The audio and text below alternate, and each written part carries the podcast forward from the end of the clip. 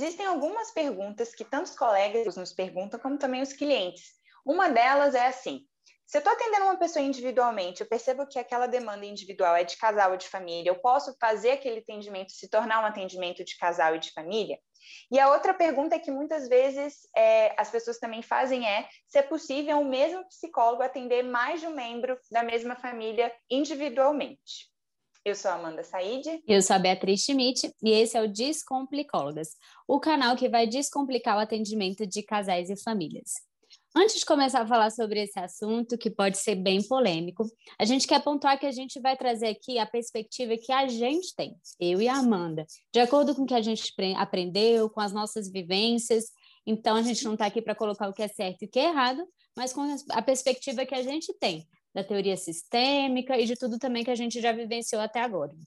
Uhum. Não tem nenhuma lei, né? Não tem na nada que proíba que alguma dessas coisas que a gente mencionou anteriormente aconteça, mas tem uma passagem, né, no código de, no nosso código de ética que a gente vai até ler aqui para a gente poder pensar um pouquinho os cuidados que a gente tem que ter caso alguma situação parecida com essa aconteça. Aí, então, o lá. código de ética consta no artigo 2 a linha J, a seguinte frase: ao psicólogo é vedado estabelecer com a pessoa atendida, familiar ou terceiro que tenha vínculo com o atendido, relação que possa interferir negativamente nos objetivos do serviço prestado. Uhum. Então é importante a gente pensar como que a gente vai fazer essa transição, né? Então, assim, como que a gente vai preservar o sigilo do que é, foi dito para que isso não seja levado de um membro familiar para o outro? Porque se a gente estiver pensando em atendimentos individuais distintos, as pessoas são da mesma família, certamente né, vão ver é, temas em comum, assim, né? Uhum. Então, a gente tem que pensar nos cuidados que a gente vai ter que ter caso a gente tipo, fazer algo assim. Sim, claro que o sigilo ele vai ter que existir, né, de toda forma. Então, mesmo que é, essas duas pessoas contem a mesma história, né, vai ser de perspectivas diferentes, e em nenhuma hipótese isso pode ser compartilhado, de que, ah, fulano me falou tal coisa, ah, fulano me falou tal coisa. Então, assim, acaba que não tem nenhuma recomendação, então, isso vai de acordo com o bom senso de cada profissional, né? E também é uma acaba sendo uma questão muito subjetiva, que vale a pena aí a gente refletir. É, quando a gente está falando aí sobre, é, para a gente pensar essa perspectiva, né? Acho que a gente pode falar de alguns conceitos que podem nos ajudar a pensar por que, que a gente problematiza isso? Né? O primeiro deles é um conceito que, na verdade, cabe para vários tipos de relação, a gente já citou aqui anteriormente, que é o rapport, né, ou essa questão da vinculação, que muitas vezes não acontece né, no primeiro contato, a gente fala muito da construção desse vínculo terapêutico como algo que acontece em processo, mas ele é um ponto é, muito importante porque é a partir desse vínculo que essa relação de confiança vai se estabelecer e até aquela coisa que a gente fala assim no senso comum, né, de, de, de ir com a cara da pessoa, né, da gente poder estabelecer uma relação em que a gente vai é, poder começar a expor as nossas questões e, e, pensar sobre elas a partir disso, né? É. E aí, é, a, teoria, a teoria sistêmica, né, ela tem várias escolas, digamos assim, que uhum. trazem vários conceitos diferentes que se complementam, às vezes até se, é, se divergem em algum ponto. Mas a gente vai trazer aqui três conceitos que são importantes, que é de um, de um grupo chamado Escola Construtivista, que tem esse enfoque sistêmico e, te, e eles trazem três principais é, conceitos que são o seguinte: é, a formação de uma hipótese, a circularidade e a neutralidade. Então, a gente vai explicar um pouquinho cada um para vocês entenderem como que essas, esses três conceitos também impactam nessa questão do atendimento. Uhum. Então, quando a gente está falando de formulação de hipótese, a gente está falando em algo que na relação, né, naquele primeiro contato com a pessoa que está né, no setting terapêutico, seja um indivíduo, uma, um casal ou uma família, e que o terapeuta começa a formular a partir do que, que a gente está vendo, do que, que a gente está ouvindo, e a gente vai tentar é, é, ver se essa hipótese né, ela é válida ou refutar essa hipótese. Então, a partir das coisas que a gente for tentando fazer no, no sentido de intervenção, de questionamento, própria resposta das pessoas, vai nos dando é, também uma resposta se essa hipótese faz sentido ou não. É super possível a gente fazer uma mudança de hipótese, na verdade, isso provavelmente vai acontecer várias vezes ao longo do processo, mas é a partir disso que a gente tem, de certa forma, um guia, né, de como que a gente vai trabalhar desde o início ao longo de todo o processo. É, como a gente até já falou anteriormente, assim, muitas vezes essa hipótese, ela começa a ser pensada desde o atendimento, assim, do primeiro contato que a gente tem com a pessoa, né? Quando ela requisita o atendimento familiar de casal, a gente começa já a pensar o que, que pode ser ou não. E aí é importante a gente pensar que essa hipótese necessariamente ela tem que é, levar em consideração todas as pessoas, todos os membros que estão envolvidos ali no, no atendimento. Porque se a gente está falando de atendimento familiar, de atendimento sistêmico, de casal, seja lá o que for, essa hipótese ela não pode levar em consideração só um lado da história, né? Então, assim, ah, fulano é culpado de tal situação. Não, porque o nosso olhar é sistêmico, então a gente tem que levar em consideração todos os membros que estão envolvidos ali. Uhum. E aí, essa outra dimensão que também tem a ver com levar em consideração todos os membros que estão envolvidos é esse conceito da circularidade. Quando a gente deixa, né, na perspectiva sistêmica, de fazer um olhar é, específico, né, assim, corredor com uma pessoa em específico, mas a gente, na verdade, faz com que haja esse movimento no, no contexto terapêutico, né? Então, assim, as perguntas são direcionadas e a gente demanda que todos respondam, né? Que todas as pessoas possam ter a oportunidade de se manifestar. Então, a circularidade é bem, né, desse movimento mesmo da gente circular o assunto e não colocar simplesmente em uma pessoa é, a fonte de todas as respostas ou até de todas as hipóteses que a gente vai fazer. Sim, esse conceito é fundamental porque ele leva em consideração as, todas as pessoas. E aí, por último, mas não menos importante, tem a questão da neutralidade. A gente ouve muito falar isso na psicologia, até um assunto um pouco polêmico, mas eu quero explicar aqui como que na terapia familiar isso funciona. A neutralidade, aqui na teoria sistêmica, ela consiste na seguinte atitude, que é o terapeuta conseguir se aliar a cada membro da família. Então, não é ele ser neutro no sentido de ah, não vou, não vou me envolver nessa situação. Não, na verdade, ele vai se envolver com cada pessoa daquela família. Então, a neutralidade é nesse sentido, dele conseguir fazer essa aliança com todas as pessoas. E aí, o que, que acontece? Né? Esse conceito, ele nos leva a pensar um pouco do que a gente está conversando aí também, que é que todas as pessoas são colaboram para a existência daquele problema de alguma maneira.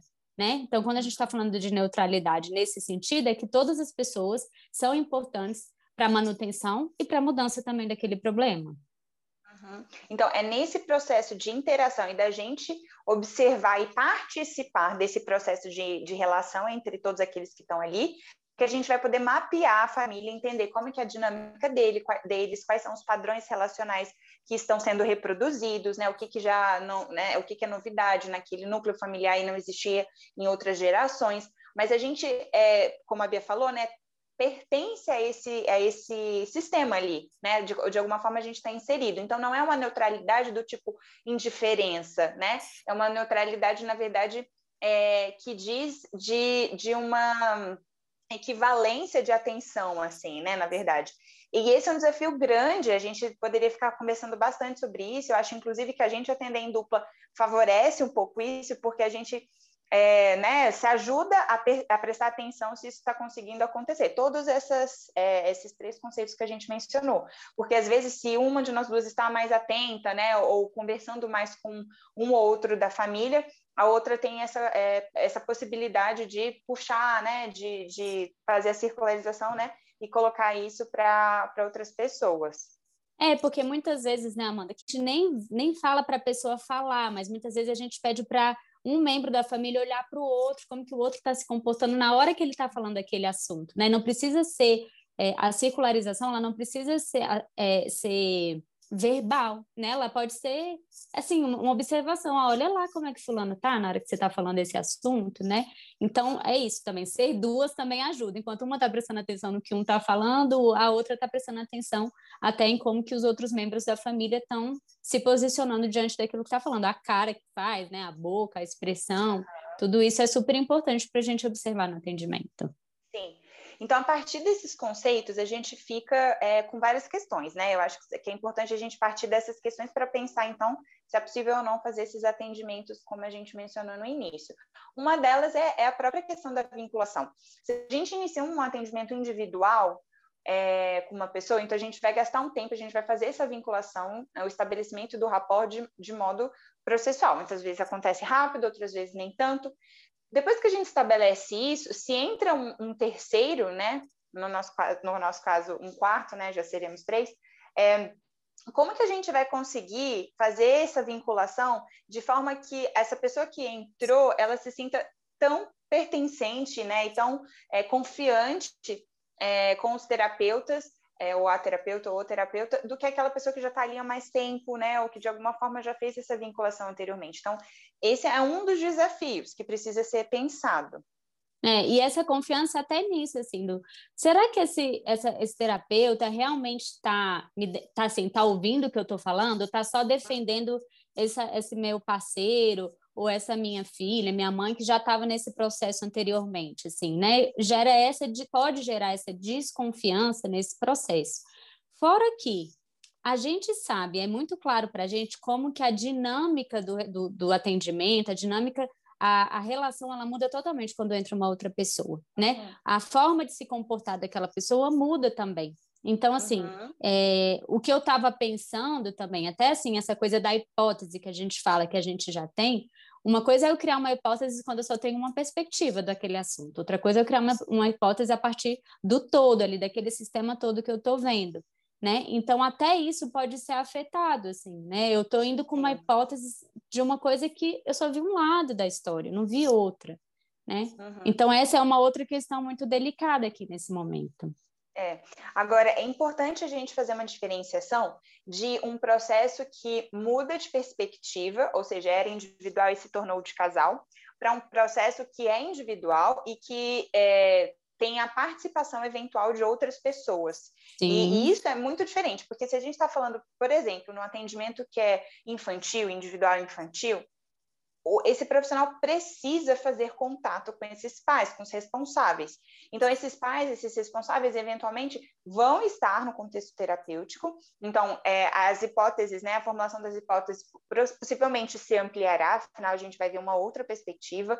É, vai também precisar acontecer esse processo de vinculação, mínimo que seja, né? Talvez ele até é, seja anterior ao pró à própria vinculação com a criança ou adolescente, porque muitas vezes esses pais começam é, trazendo a demanda, né, só depois que o terapeuta vai conhecer a criança ou adolescente, mas nesse caso é, é, um, é, uma, é como se fosse uma consultoria, né, às vezes até, é um momento de orientação, dependendo da idade da criança ou da, da demanda, enfim, então a gente não está dizendo que isso não pode acontecer, a gente está questionando quando, quando há uma mudança do objetivo, né, quando na verdade muda-se a configuração, né, ou a estrutura daquele é, processo terapêutico. Sim. E outra coisa que eu lembrei aqui também, Amanda, é o seguinte: muitas vezes também a gente, com família ou com casais, a gente também eventualmente chama individualmente cada membro quando a gente sente necessidade. E aí aqui também é uma outra diferença, porque o nosso foco continua sendo o mesmo, que é a relação da família. O nosso foco, quando a gente chama um indivíduo, não é atender ele aprofundado, às vezes até a gente identifica que tem uma questão e a gente chama individualmente até para falar, olha, a gente acha que é essa questão, você tem que trabalhar numa terapia individual.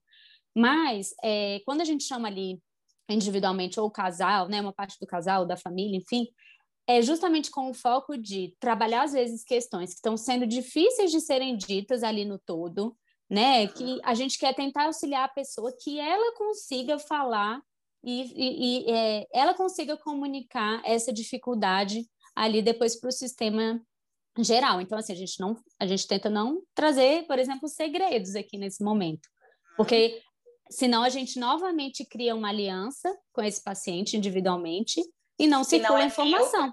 É, que não é neutra, não é neutra, nessa perspectiva que a gente trouxe, né? Porque você se alia a um só, uma, uma, uma coisa, né? uma verdade, é, e aí isso também não faz com que o atendimento vire individual, porque eventualmente a gente fez atendimentos individuais, né?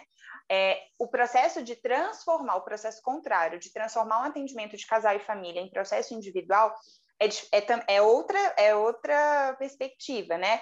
Porque é, não é possível, por exemplo, que o mesmo terapeuta, bom, não é, é, é óbvio que é possível, né? A gente uhum. considera como, é, no nosso trabalho, a gente não faz dessa forma, a gente pegar e conduzir ao mesmo tempo um processo familiar e um processo individual de uma pessoa que faz parte desse sistema familiar. O que é possível uhum. é que essa uhum. pessoa tenha um processo individual com outro profissional que também vai se comunicar, né, como a gente também tem postado aí a importância dessa relação entre, entre os especialistas, entre os, os profissionais, mas é, a gente não deve conduzir isso concomitantemente. Agora, se esse processo familiar ou esse processo conjugal é, se encerrou, né, por qualquer questão que seja, aí é uma outra história dele é, se desmembrar e se tornar um processo individual, porque aí o contrato é outro, né? O contrato terapêutico é outro, o objetivo vai ser outro.